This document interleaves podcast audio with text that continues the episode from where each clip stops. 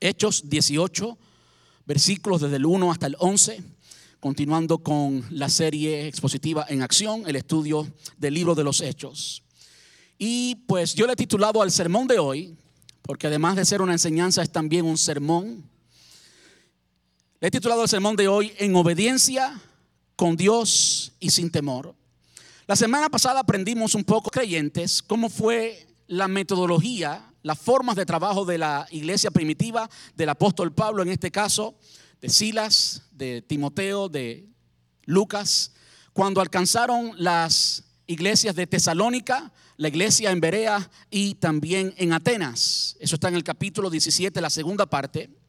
Hoy vamos a ver cómo el Señor fundó y metodología en cómo Él alcanzó a los cristianos que habitaban en Corinto, esta ciudad tan importante de Grecia, Corinto, tan popular, tan conocida en la palabra, tan importante para que nosotros podamos aprender hoy. Y cuando yo miro a cómo el Señor alcanzó a los cristianos en Corinto, veo una metodología, pero más bien es una disposición interior. ¿Cómo fue que interiormente, cómo ¿Cómo podemos describir la actitud y las experiencias del apóstol Pablo a la hora de alcanzar a los cristianos de Corinto? Y cuando yo miro esa actitud y la puedo resumir en una oración, puedo ver que fue una actitud de obediencia, fue una actitud en que gozó de la compañía de Dios y al final tuvo que ser sin temor. Pablo experimentó temor, Dios le habló para que hiciera el trabajo de la obra del Señor sin temor. Yo los invito a que vaya allí, versículo 1, palabras, vamos a entrar al estudio directamente. Dice versículo 1, yo leo en esta ocasión en la versión Reina Valera. Dice, después de estas cosas, después de qué cosas, de las cosas que sucedieron en el capítulo 17, básicamente en esencia, después que el apóstol Pablo predicó en Atenas. Y aprendimos la semana pasada de este mensaje tan poderoso que el apóstol predicó a los atenienses a los epicúreos y a otras culturas que estaban allí y les predicó acerca de un Dios que ellos no conocían. Fue la forma en que Pablo lo presentó. Y presentó que ese Dios, no conocido por ellos, era un Dios que se hizo hombre para que ellos lo conocieran, que era el Dios creador, que era el Dios soberano y que estaba llamándolos a ellos. Y así le presentó el Evangelio a estos cristianos en, en Atenas. Atenas es una ciudad muy conocida para todos nosotros, de ahí pues vienen muchos elementos de la cultura, viene la matemática, vienen muchas cosas que si usted quiere oír el sermón pasado pues podrá aprender de ello. Pero hoy vamos a ver cómo él salió después de estas cosas, después que salió de Atenas, Pablo salió de Atenas y fue a Corinto. Si usted quiere tener una imagen eh, clara de Corinto, cuando de Corinto lo que dibujan es un borracho.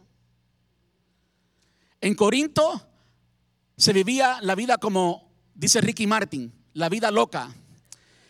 En Corinto se vivían las pasiones sin frenos. En Corinto había pecado en abundancia. En Corinto el hombre le daba riendas sueltas a su carnalidad. Eso describía a la ciudad de Corinto.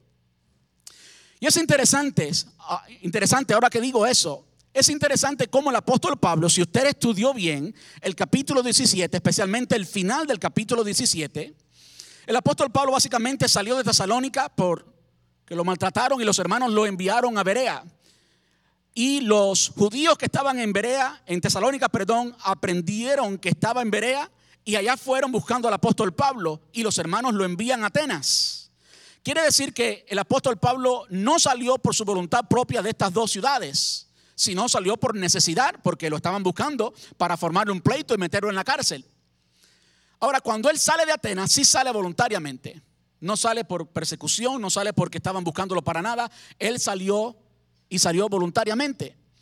Y no solamente eso, cuando él estaba en Atenas, esto lo vimos en el, sermón pasado, él le había pedido a, Timoteo y a, y, a, y a Lucas que se apuraran. Vamos a ver es la necesidad, la necesidad vehemente que había en el corazón del apóstol Pablo de llegar a donde estaba la necesidad.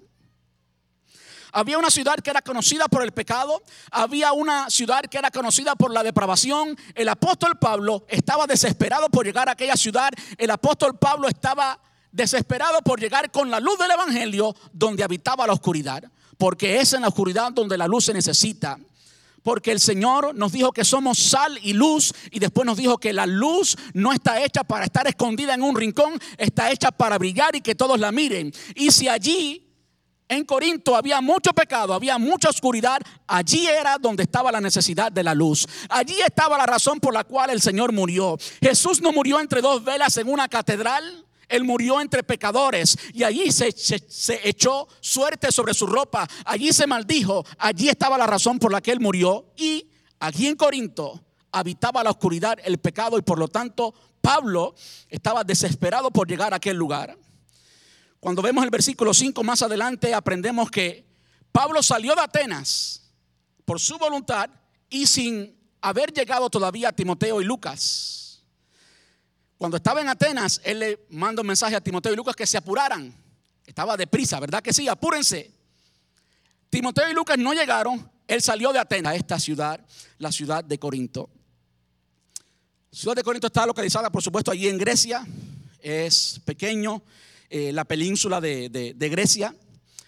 Y en el estrecho más eh, pequeño de esta península hay un estrecho de unas dos millas y allí precisamente estaba Corinto. Ahora, todo el este, cuando quería llegar a Roma, que era el imperio dominante en aquel entonces, todo el este, cuando quería llegar a Roma, tenía que pasar por Corinto. ¿Y qué hacían los barcos generalmente? Pues llegaban hasta Corinto, eh, dejaban su cargo allí en Corinto, la carga, la dejaban allí en Corinto, la pasaban por tierra hasta el otro lado y del otro lado otros barcos la llevaban hasta Roma. Pero como Corinto era solamente de unas dos millas en este estrecho, pues eventualmente hicieron un canal, así como hoy en día conocemos el canal de Panamá. Nero comenzó a construir un canal y luego otro emperador lo, terminó. Y construyeron el canal que le permitía a los barcos pasar sin tener que dar la vuelta de dar la vuelta por todo, por todo el cabo. Si usted mira el mapa y usted identifica a Grecia y específicamente a Corinto, va a entender claramente lo que estamos hablando. Los mares que rodeaban el cabo de la península eh, greca o de Grecia, usted iba a navegar por el cabo o alrededor del cabo, que antes de navegar usted hiciera su, su testamento que usted dejara las cosas en orden. En otras palabras, era muy posible que usted pereciera allí. Todo esto para dejarnos saber o darnos luz un poquito a la razón por la cual Corinto era una ciudad donde había tanto pecado. ¿Qué pasaba en Corinto? Bueno, los mercaderes y la gente que tiene mucho dinero, que hacía negocio, pues terminaba allí en Corinto. En Corinto también había un templo a una diosa llamada Afrodita, la diosa de la sexualidad, de la reproducción. Y en ese templo, allí encima de la, Acrópolis, de la montaña, estaba el templo de la diosa Afrodita. Y en este templo habían mil sacerdotisas, mil sacerdotisas que en realidad eran mil prostitutas. Y en la noche bajaban al valle, bajaban donde estaba todo el pueblo y hacían sus negocios y esa era la forma en que este templo pagano, por supuesto, eh, se sostenía. De allí salía las finanzas de este templo, lo cual es simplemente indicativo del pecado que había en la ciudad de Corinto. Si hay algo que podemos aprender simplemente de ese versículo es necesario. Debemos, si estamos sincronizados con el corazón de Dios, debemos sentir la pasión de Dios, debemos estar desesperados por estar donde está el pecado. La luz en medio de la luz no brilla, tenemos que estar en la oscuridad y tú y yo debiéramos sentir esa pasión que caracterizó a Jesús y que vemos aquí también caracterizó el apóstol Pablo y lo llevó allí. Y como vamos a aprender cuando veamos eh, el resto del libro de los Hechos, permaneció en, en Corinto aproximadamente un año, un año y, y ocho, nueve meses. Más de un año y medio permaneció en Corinto. Si miramos el tiempo que estuvo en las iglesias, en cada una de las iglesias, primero estuvo mucho tiempo en Éfeso, y por segundo allí en Corinto. ¿Por qué? Porque había una gran necesidad. Dice el versículo 2. Y halló un judío llamado Aquila, natural de Ponto, recién venido de Italia con Priscila su mujer, como que los nombres tienen eh, rima y todo, ¿eh? Aquila y Priscila. Hay lugares en que hay un poco de ignorancia y dicen que Aquila venía con su esposa Priscila y, Pablo con su esposa, eh, con su esposa Silas. Gracias a Dios aquí no es así, entendemos que Sila era un hombre. y halló un judío llamado, había mandado que todos los judíos saliesen de Roma. Este Claudio fue un emperador que en el 49 fue precisamente cuando mandó a sacar a todos los judíos de Roma. Y cuando estudiamos la historia y aprendemos por qué Claudio mandó a sacar a todos los judíos de Roma, aprendemos que aprendemos que a raíz de Pentecostés, en el capítulo 2 del libro de los Hechos, de la fiesta de Pentecostés y cómo el Espíritu Santo se derramó y el Evangelio salió cumpliendo la promesa de Jerusalén a Judea, a Samaria y hasta lo último de la tierra, pues llegó también a Roma. De modo que evidentemente, como vamos a ver, estos, estos hermanos, Aquila y Priscila, eh, venían de Roma y eran ya cristianos. Allí en Roma se desató una revuelta, es lo que dicen algunos de los historiadores. Y la revuelta que se desató se desató porque algunos estaban siguiendo a un Christus. Había ignorancia, como que los romanos allí en Roma no sabían de quién se trataba, de modo que cuando trataron de buscar eh, a la persona que estaba causando estas revueltas se divulgaba que era de un Christus, y estoy hablando en otro idioma, no es Cristo, del Nazareno de Jerusalén, que había sido crucificado unos 16 años atrás. Lo que pasaba es que los cristianos habían causado una revolución tan grande y el nombre que estaban divulgando era precisamente el nombre de Cristo. Todo el mundo hablaba de Cristo en español. Todo el mundo hablaba de Cristo y por eso eh, este emperador, Claudio, se cansó de todo eso y mandó a sacar a todos los judíos. Y así es que Aquila y Priscila llegan precisamente a Corinto. Aquila y Priscila eran, eran ah, hacían casas, casas de campaña las casas de campaña en aquel entonces no eran como hoy, se usaba mucho la piel de los animales, de modo que trabajaban en piel y también la lana de los animales, trabajaban con lana. Y precisamente eso es lo que el apóstol Pablo hacía, de modo que Pablo se encontró allí con, esto, con esta pareja que venía de Italia y se encontró quizás en la sinagoga porque él era judío, eh, Aquila era judío, su esposa ah, Priscila no lo era, pero él sí lo era. De modo que un judío pues iba a la sinagoga y en la sinagoga con, quién se encontró? Con Pablo. Pablo iba como siempre a las sinagogas a razonar con los judíos y allí se encuentra con esta pareja y de repente comienzan a hablar y la pareja pues se dedica a hacer casas de campaña, a trabajar con piel y la lana de los trabajando con ellos. Posiblemente Pablo terminó trabajando para ellos Entendemos que esta familia era una familia quizás pudiente, era una familia que eh, vino a hacer negocios y vino a hacer negocios en el lugar estratégico para hacer negocios, precisamente eh, en Corinto. Pero allí había pecado y también vinieron allí estratégicamente porque tanto como el apóstol Pablo, en el corazón de Aquila y Priscila ardía la pasión de Dios, ardía la necesidad de llevar la luz a las tinieblas y como la luz eh, tenía que ser llevada hasta Corinto, pues también ellos llegaron hasta Corinto. Y qué lindo es ver cómo el Señor trae gente del este y del oeste y de todo lugar, precisamente al lugar donde hay necesidad del Evangelio. Eso es, en esencia, lo que el apóstol, eh, lo que Dios estaba haciendo a través del apóstol Pablo, a través de Aquila y a través de Priscila. Esta pareja se convirtió una pareja clave en el ministerio del apóstol Pablo.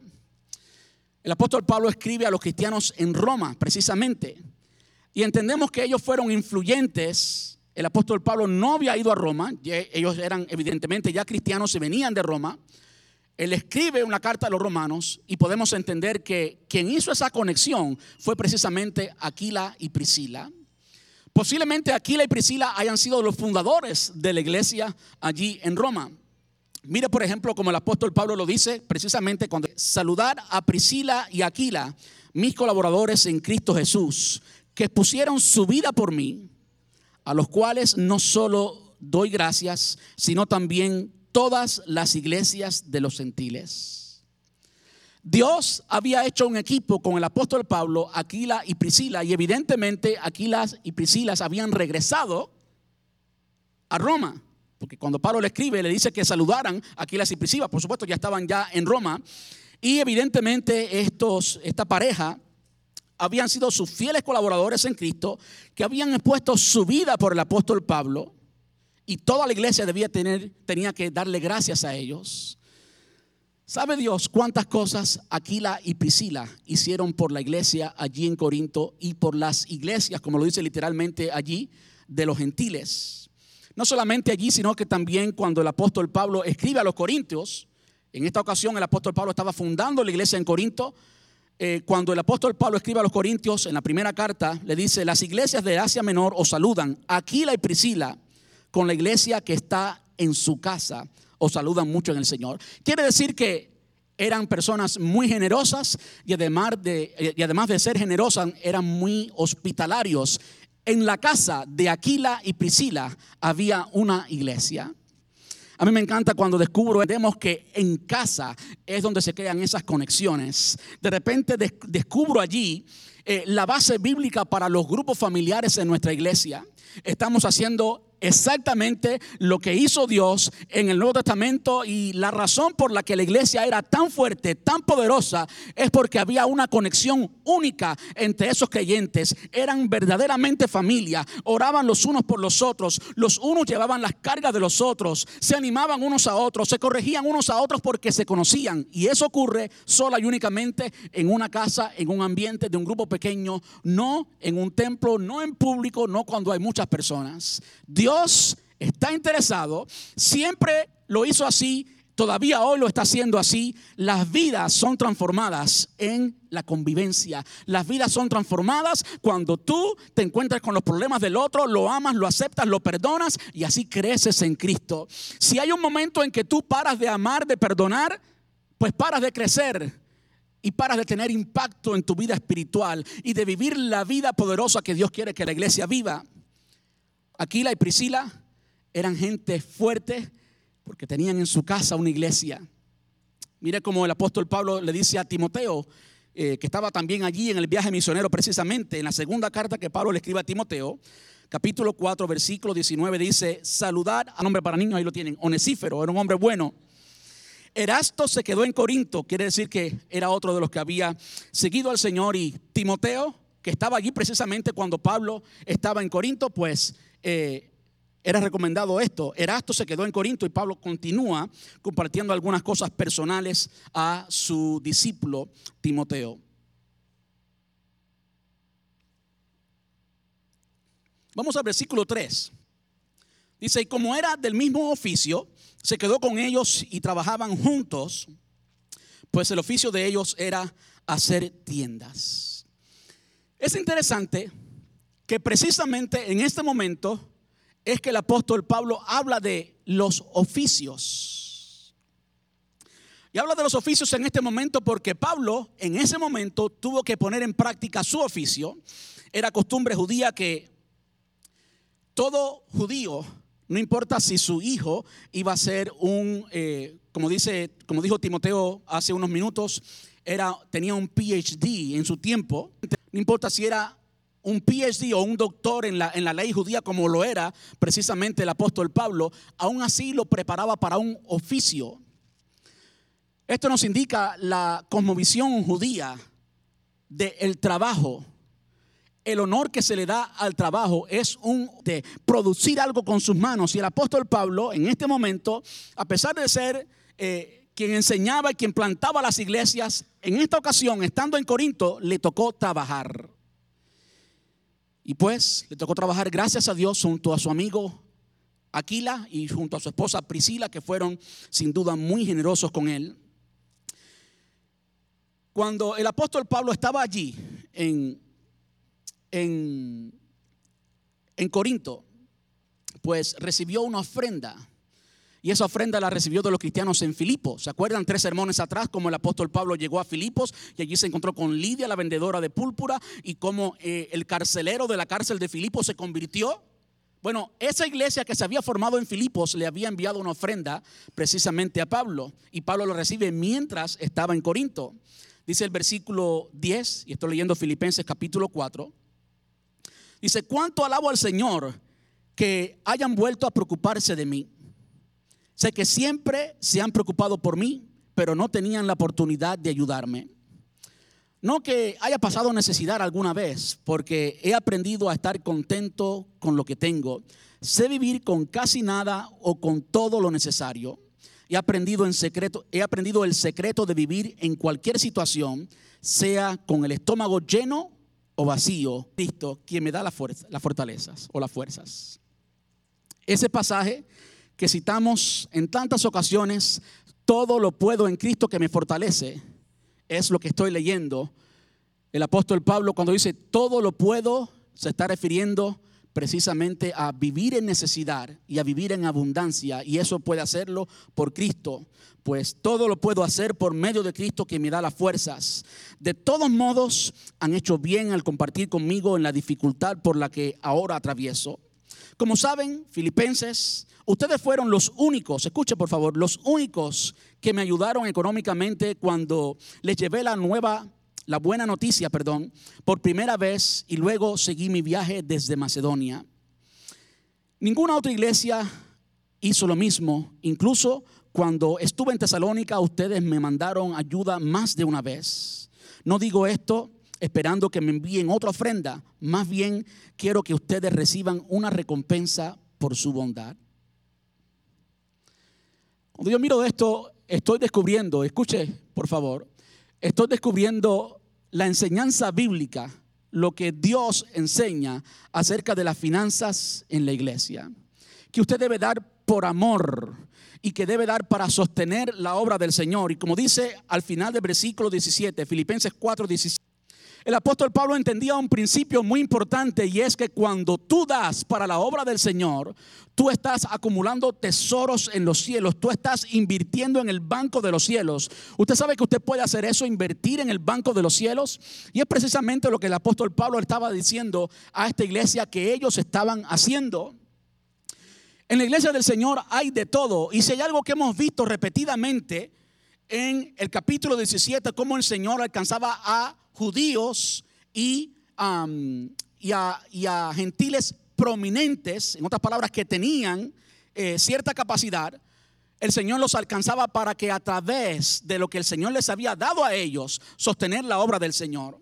De repente cuando leo esta carta de a los filipenses, y entendemos a raíz del capítulo 17 de Hechos cómo se plantó la iglesia en Filipos. Entiendo que allí en Filipos había una mujer muy generosa llamada Lidia que había ido a hacer negocios.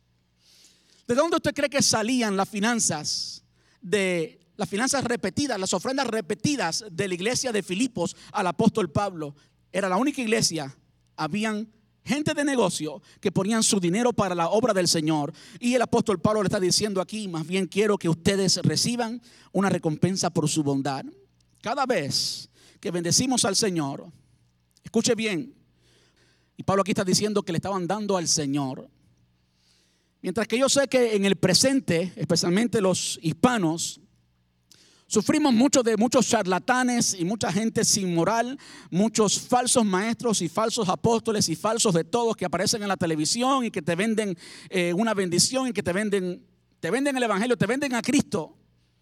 Tenemos que entender que eso no puede obstaculizar nuestro corazón a la hora de bendecir al Señor.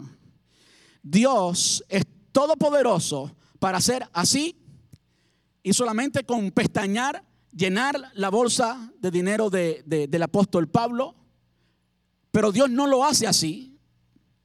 Por mucho tiempo yo le pedí al Señor que hiciera un milagro y que nos diera mucho para comprar el templo. Y Dios, en su buena voluntad, que es agradable, que es perfecta, no lo ha hecho así.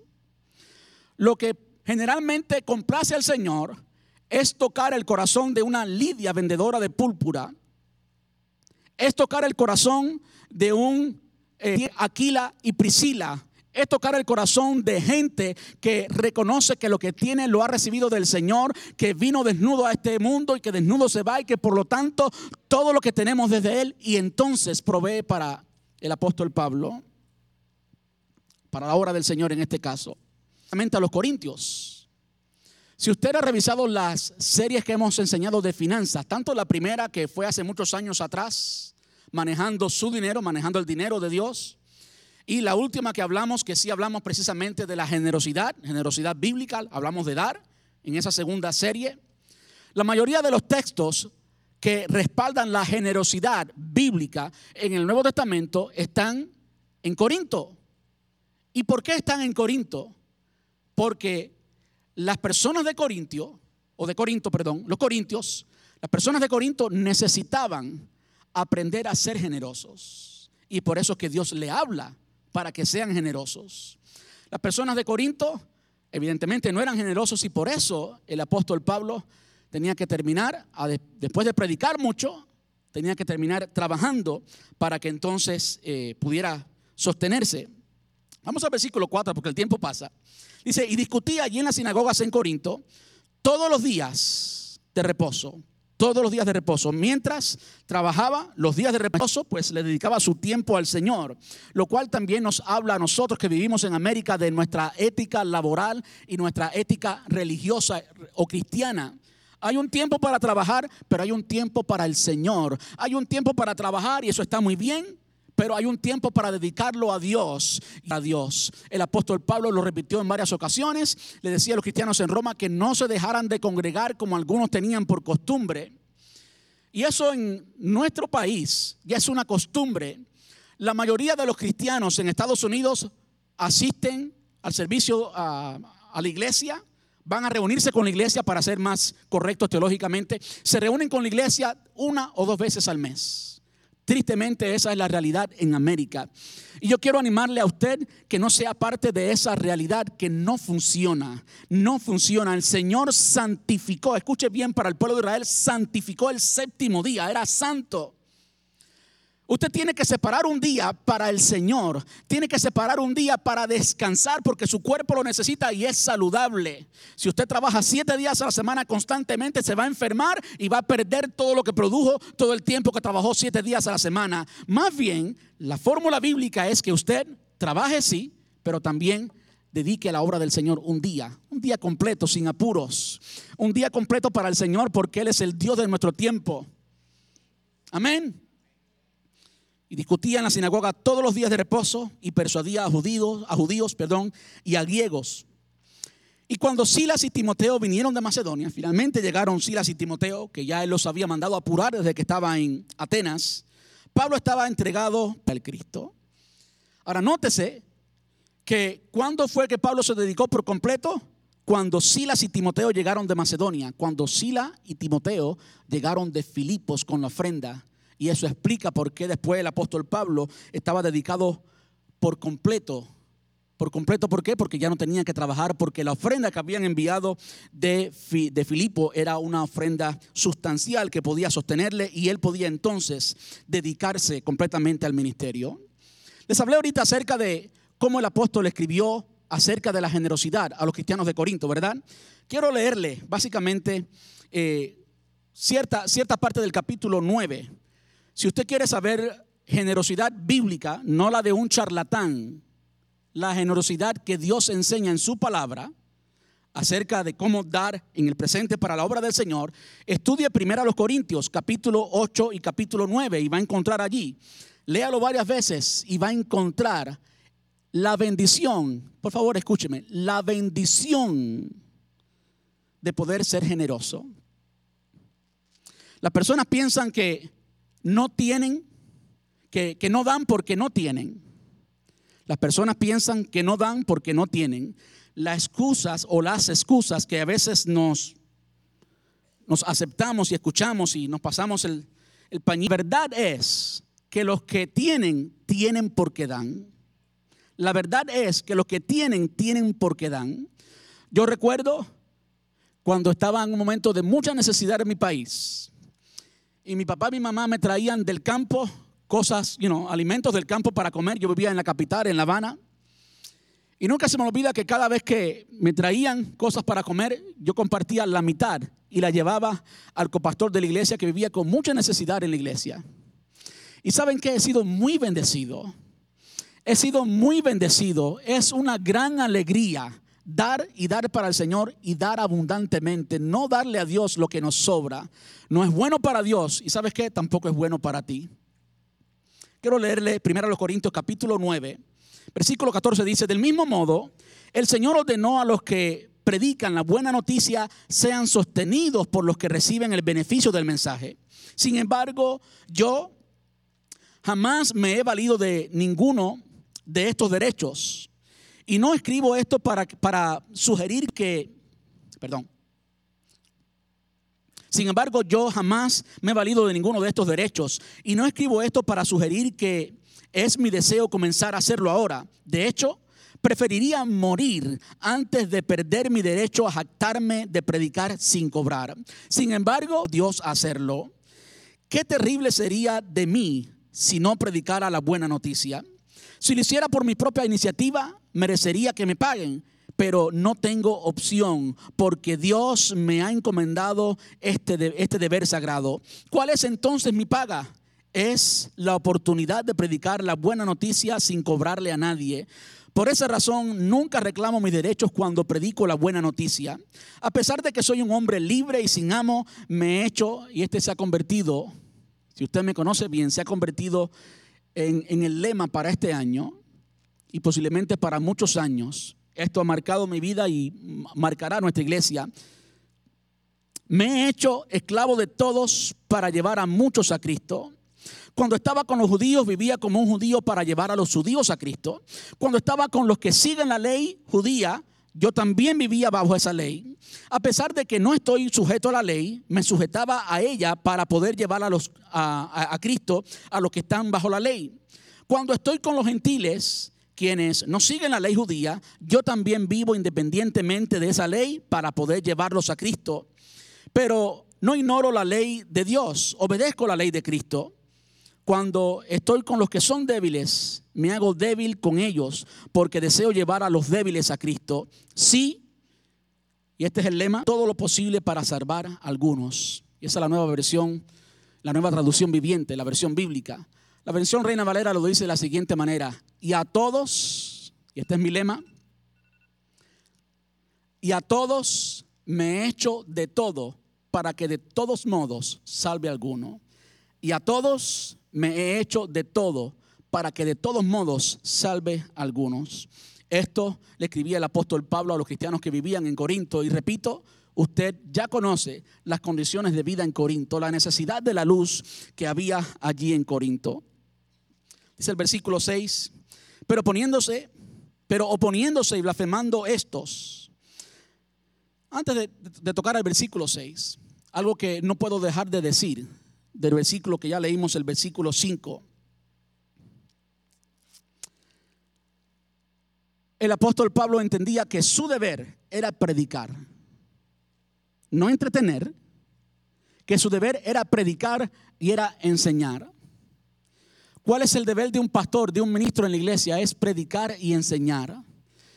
El pastor y el ministro no es el mandadero de la iglesia, no tiene que ser el guagüero, el ponchero, el que busca los mandados y el que hace todo en la iglesia. No es el que tiene que estar siempre en los hospitales y llamar a todo el mundo como si tuviera 55 horas en el día y hacer tantas cosas como injustamente enseñar la palabra de Dios. Es predicar la palabra de Dios y hacerlo con claridad, hacerlo con responsabilidad. Lo otro es algo que si usted estudia la palabra, lo hacen los eh, diáconos lo hacen otras personas en la iglesia, aquellas que están allí para servir.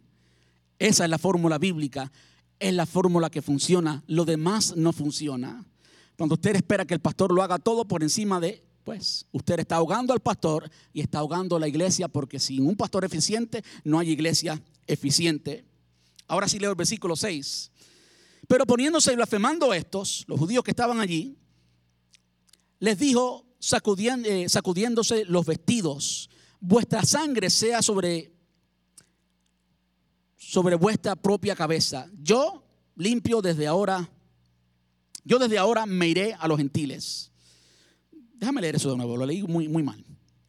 Pero poniéndose y blasfemando estos, les dijo, sacudiéndose los vestidos, vuestra sangre sea sobre vuestra propia cabeza. Yo, limpio, desde ahora me iré a los gentiles.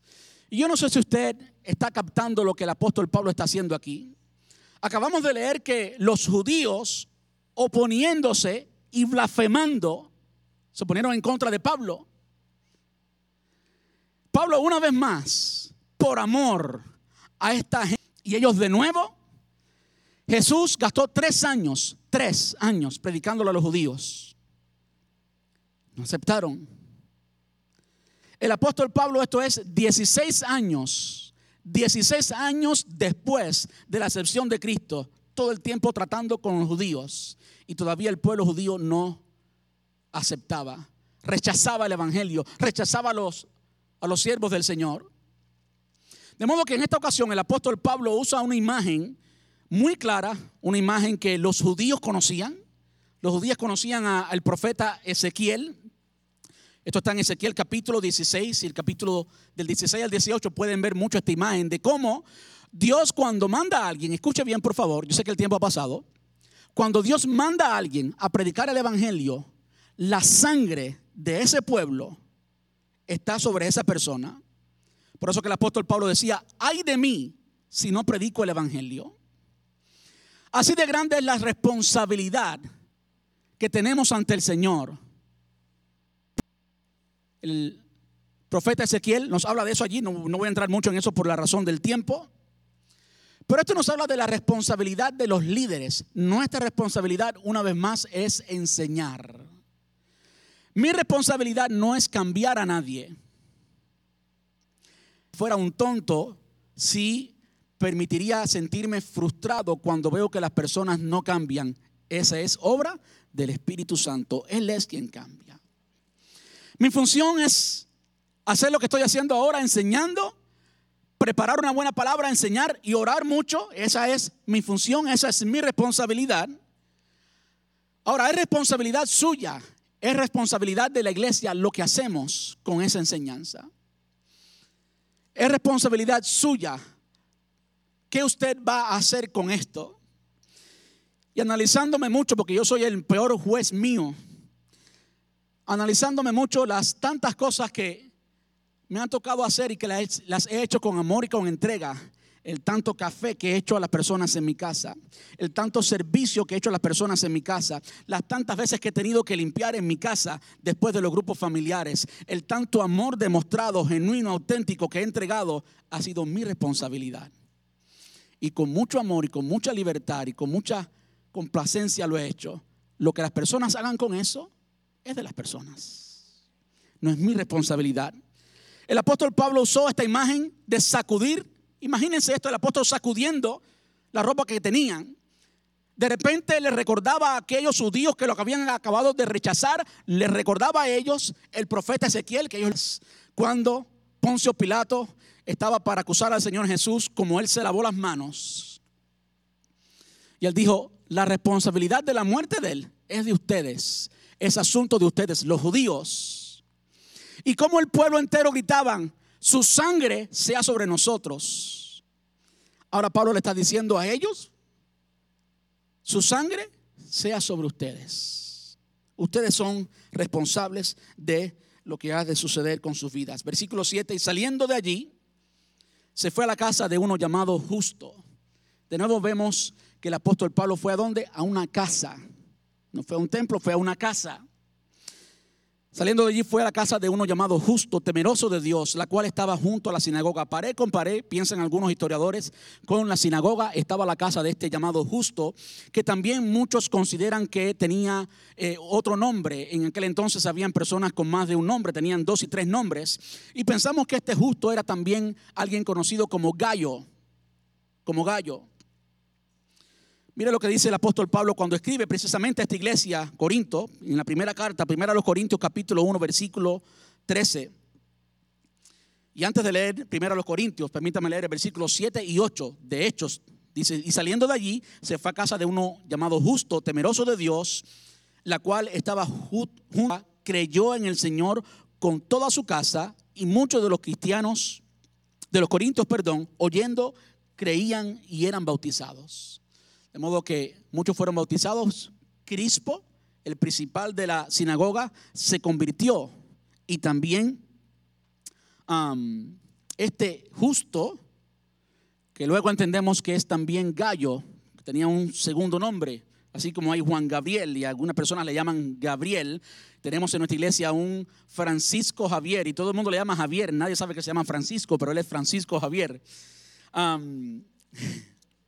mire cómo el apóstol Pablo escribe a los cristianos precisamente de Corinto hablando de esta persona. Dice, ¿acaso Cristo está dividido en, en fracciones? ¿Fui yo, Pablo, crucificado por ustedes? ¿Fue alguno de ustedes bautizado en el nombre de Pablo? Por supuesto que no. Agradezco a Dios que no bauticé a ninguno de ustedes excepto a Crispo y a Gallo. Justo, el que vivía al lado de la sinagoga donde, donde Crispo era el principal. Porque ahora nadie puede decir que yo, que, fue bautizado en mi nombre. Ah, si también bauticé, eh, ah, sí, bauticé también a los de la casa de Estefanas, pero no recuerdo haber bautizado a nadie más. ¿Por qué esto es tan importante? Parece ser una información sencilla. Regeneracional. Hay muchas doctrinas que enseñan que el bautismo regenera. En otras palabras, que las personas que no son bautizadas no son nacidas de nuevo. Si ese fuera el caso, entonces Pablo estuviera diciendo un disparate aquí, que él no había ido a bautizar, que ese no era su llamado. ¿Me está entendiendo? Él dice que había bautizado a Crispo y a Gallo. A los romanos, se entiende que el apóstol Pablo escribió a los cristianos que vivían en Roma por su, relación, por su relación con Aquilas y Priscila. Él llegó a conocer a Roma y les escribe a estos cristianos en Roma. Y mire como le dice en Romanos 16, versículo 22. Yo, Tercio, que escribí la epístola, lo cual nos habla acerca de cómo el apóstol Pablo estaba enfermo en ese momento. Vamos a verlo después. Yo, tercio, que escribí la epístola, os saludo en el Señor. Muchas personas piensan que era una enfermedad de la vista y por eso el apóstol Pablo no pudo escribir. Dice, os saluda Gallo,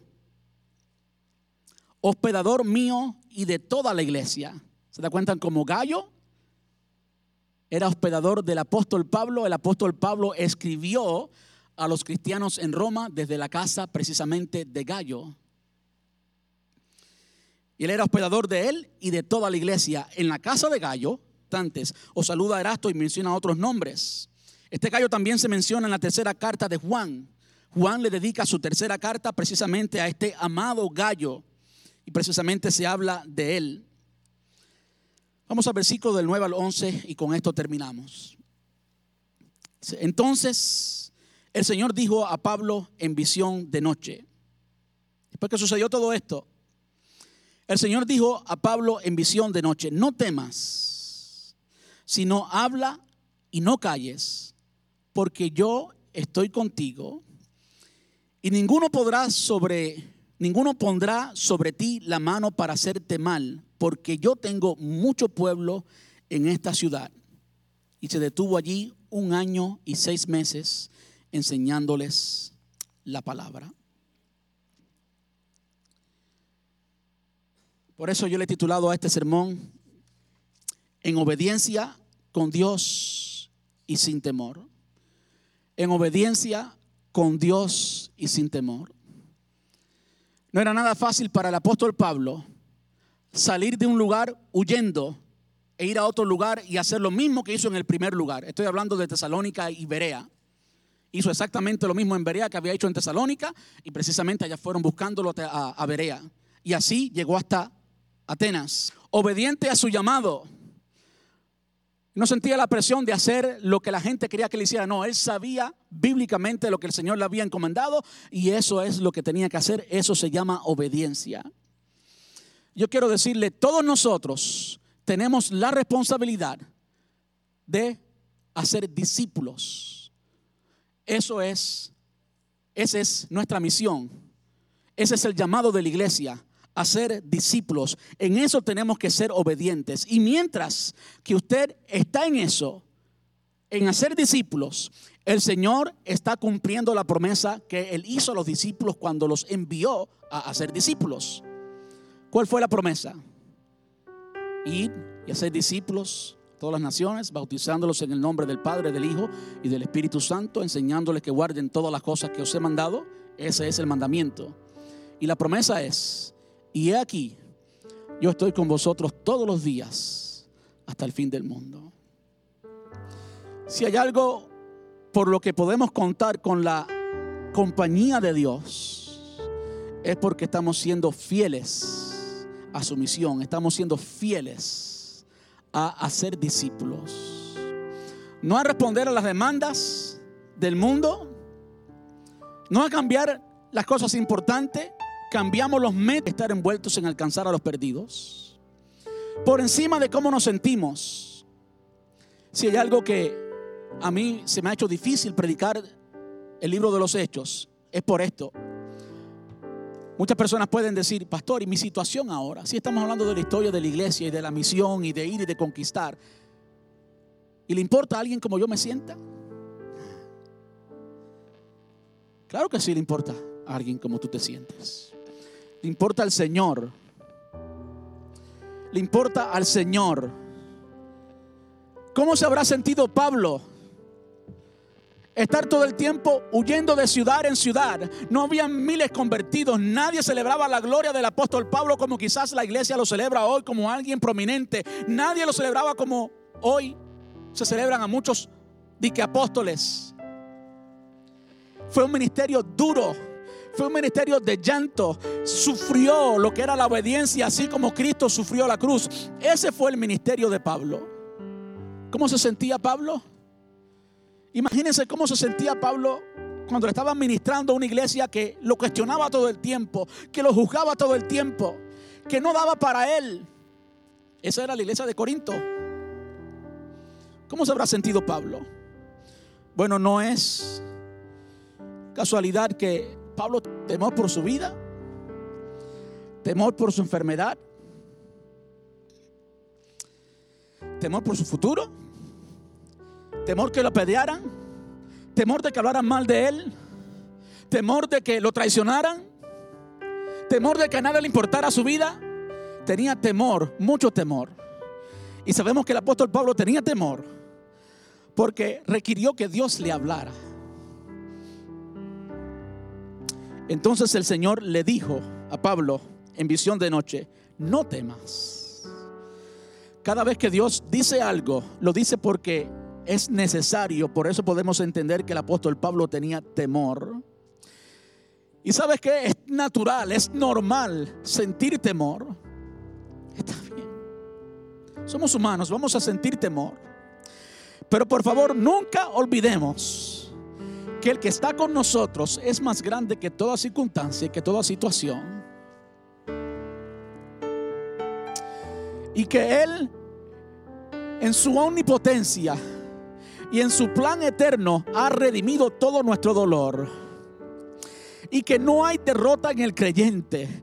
El día que nos sentimos que, que hemos sido despreciados, el día que nos sentimos que estamos solos, si estamos con Él, si Él está con nosotros, es suficiente. Aprovecha y nos susurra en el oído, tú eres un perdedor, mira cómo estás solo, no tienes a nadie, nadie está contigo, nadie se acuerda de ti, no tienes dinero, eres un perdedor. Usted puede decirle, yo soy obediente al Señor y por lo tanto Él está conmigo y si Él está conmigo, ¿quién contra mí?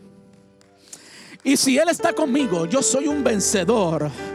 Y si Él está conmigo, Él está en control.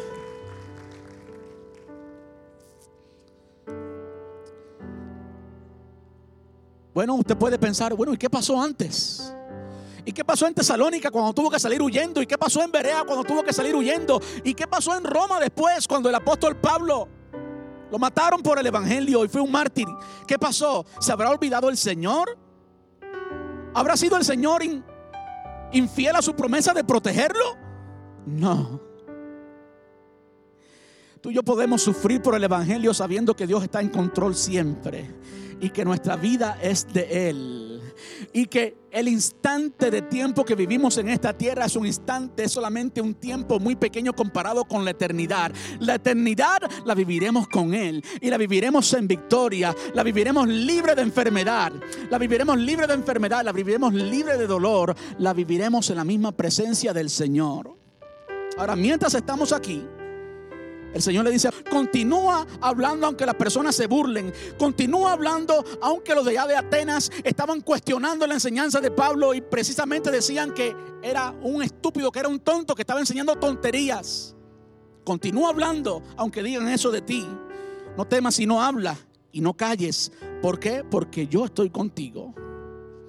Y ninguno pondrá sobre ti la mano para hacerte mal porque yo tengo mucho pueblo en esta ciudad. Termino con esto.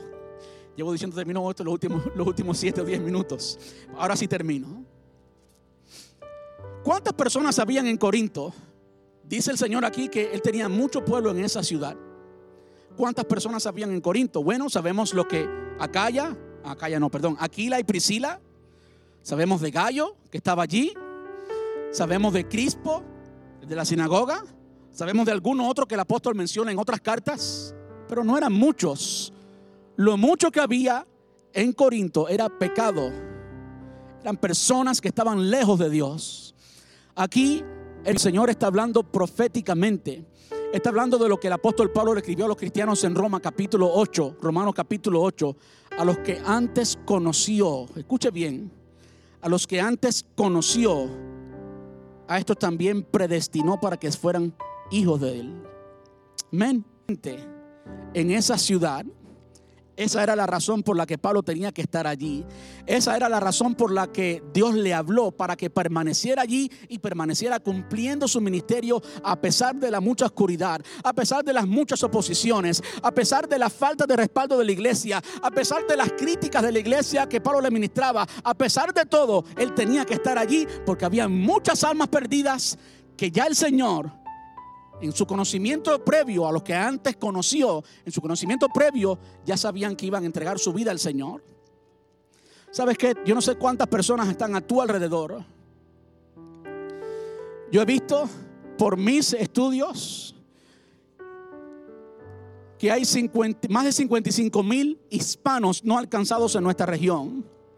Y si esto arde en el corazón de Dios, también debe arder en nuestro corazón hay muchas personas en esta ciudad que quizás le pertenecen al Señor y tú y yo no podemos dejar de hacer ministerio, tú y yo no podemos dejar de hacer servicios, no podemos dejar de tener grupos familiares, no podemos dejar de hacer fiestas y hacer celebraciones y alcanzar a las personas. ¿Por qué?